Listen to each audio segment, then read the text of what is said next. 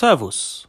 Meiner Meinung nach, ein guter Verkäufer sollte in der Lage sein, einen verärgerten Kunden richtig zu beruhigen. Neben fachlicher und verkäuferischer Kompetenz und Freundlichkeit ist die wichtigste Eigenschaft Empathie.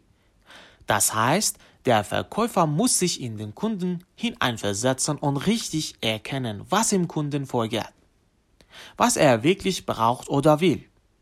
Er muss zuhören können und die richtigen Fragen stellen. Tschüss.